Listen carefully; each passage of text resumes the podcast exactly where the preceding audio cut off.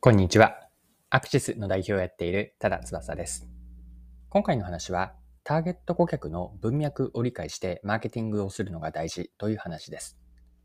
面白いと思った IKEA のゲーミングチェアを取り上げて、マーケティングに学べることを掘り下げていきます。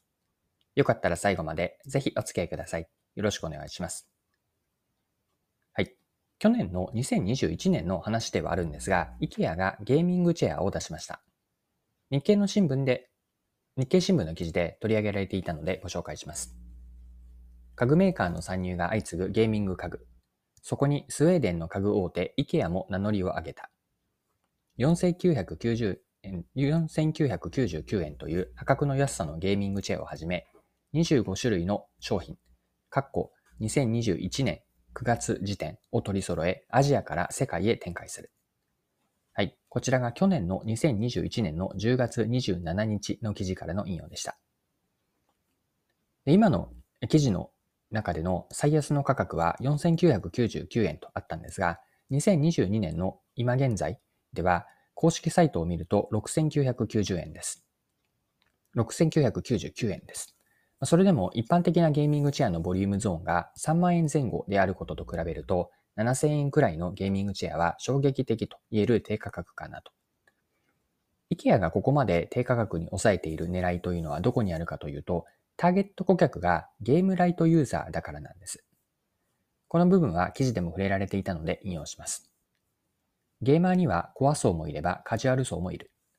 だが従来のゲーミング家具はミドルレンジからハイレンジが多く、競合他社の商品もここが中心になっている。と語るのは IKEA ジャパンのカントリーグセリカントリーセリングマネージャーであるルスラン・プユセノック氏、プセユノック氏。だから、機能性と価格への驚きを意識した。低価格な商品を含めて複数の選択肢を用意することで、カジュアルなユーザーでも予算に応じた環境を構築できるようにしているのだ。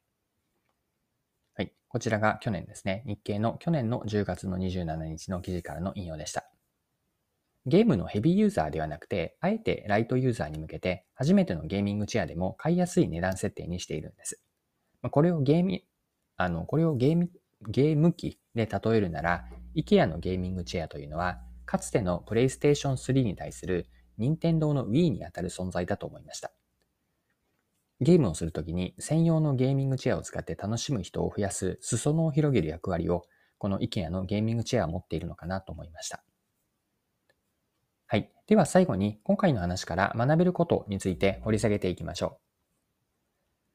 ターゲットとなるお客さんが変われば、新しいお客さんが求めるニーズや選ぶ基準も変わるんですね。これが今回のポイントだと思っているんですが、今回のゲーミングチェアに当てはめれば、ヘビーユーザーはゲームに集中するためにゲーム用に特化したゲームチェアを迷わず選ぶでしょう。椅子を買うときの選択肢は、おのずとゲーミングチェアの中からになります。一方のライトユーザーはどうかというと、ゲームのためだけにチェアを買うというよりも、ゲームにも使えるですね。ゲームにも使えるチェアを選ぶはずなんです。椅子を買うときの対象というのは、家具としてのチェア全チェア全般のはずで、その中の選択肢としてゲームチェアが、ゲーミングチェアが入るわけです。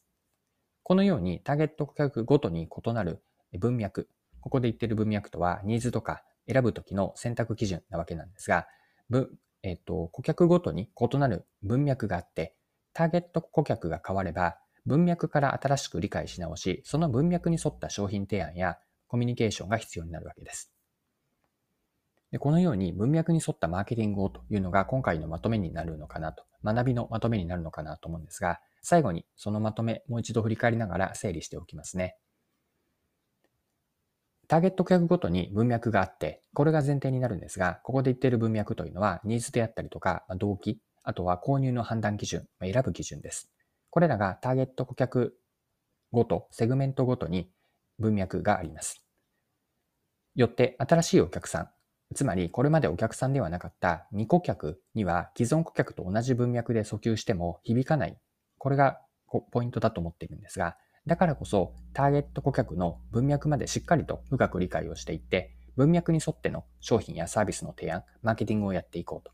これが今回の学びとして残しておきたいことです。はい。今回も貴重なお時間を使って最後までお付き合いいただきありがとうございました。